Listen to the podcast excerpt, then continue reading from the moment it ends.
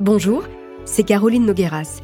Dès lundi, redécouvrez l'histoire de la secte de l'Ordre du Temple solaire. De 1994 à 1997, 74 adeptes fanatisés par le discours de leurs gourous Jody Mambro et Luc Jouret ont mis fin à leur jour en France, en Suisse et au Canada. Qui étaient les gourous de cette secte? Comment des hommes et des femmes ont-ils pu tomber sous l'emprise de ces deux hommes au point d'abandonner leur vie, rejoindre cette nouvelle famille et se suicider.